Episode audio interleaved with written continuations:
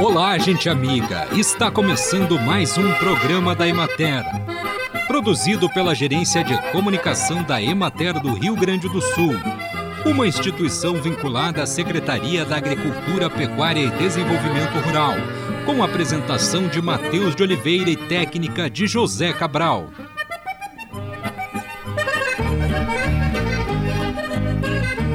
Verão, as altas temperaturas e os períodos de chuva criam ambientes ideais para a reprodução do Aedes aegypti, o mosquito da dengue. Tais fatores aumentam consideravelmente as chances de contaminação pelo vírus, além de cuidar para não deixar que ocorra acúmulo de água parada em caixas d'água, garrafas, latas, vasos e pneus.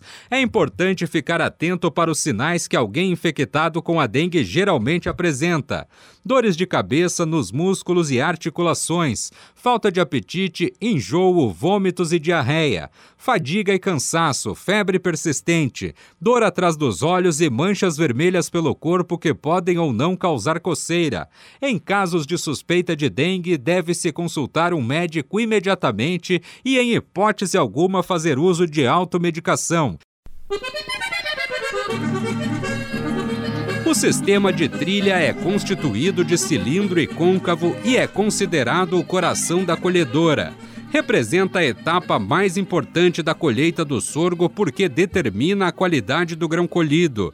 Por isso, a regulagem desse conjunto deve ser feita com muito cuidado, tanto a distância entre o cilindro e o côncavo quanto a velocidade de trilha do sorgo, que é altamente dependente do teor de umidade do grão.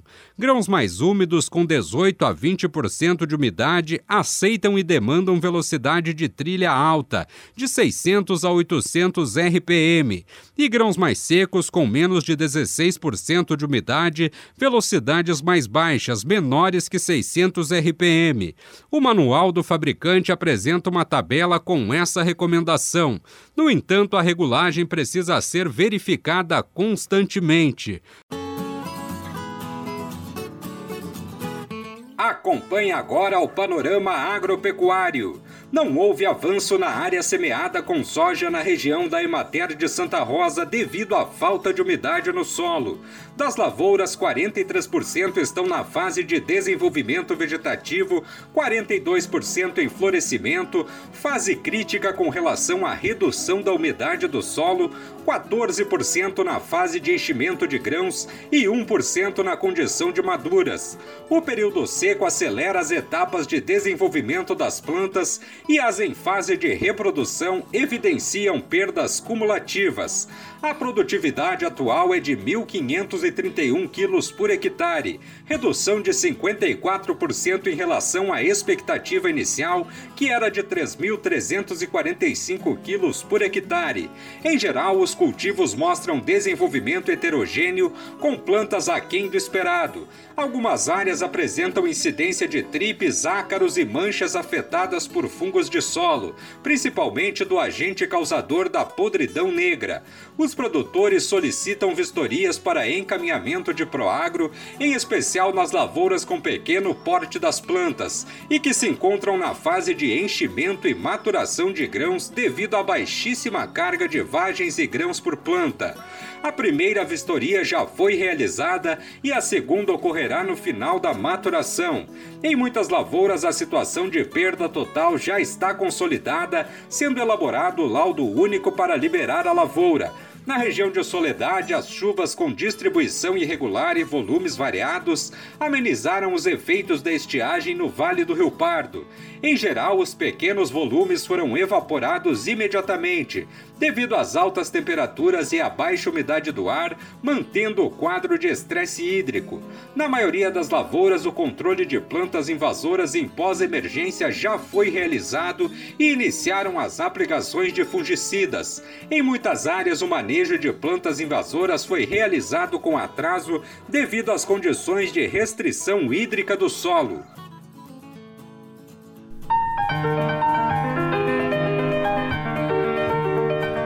Programa de hoje, a enfermeira, doutora e mestre em educação, especialista em educação popular, saúde da família e humanização da atenção SUS, Neide Regina Friedrich, fala sobre etnobotânica, povos e comunidades tradicionais. De trabalha muito com xamanismo também do nosso, no nosso centro espiritual, e a gente, muito, muito conhecimento, vindo às vezes dos índios norte-americanos, alguns livros e tudo, é, os estudos, né?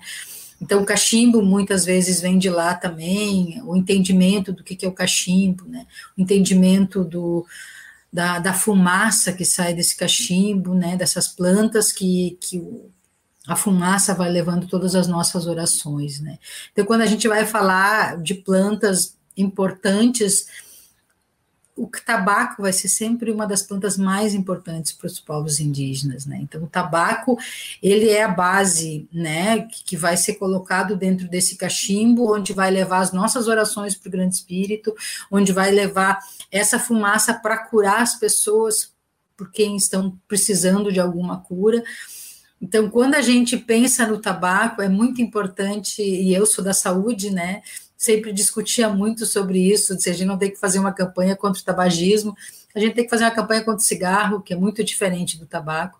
O tabaco é uma planta sagrada e ela é uma planta curadora, e como tal ela deve ser tratada. Né? Então, é, eu participei uma vez de uma conferência nacional de saúde indígena, onde tinha um dos pontos a campanha contra o tabagismo, né? E, e, a gente levantava esse questionamento com os próprios povos indígenas.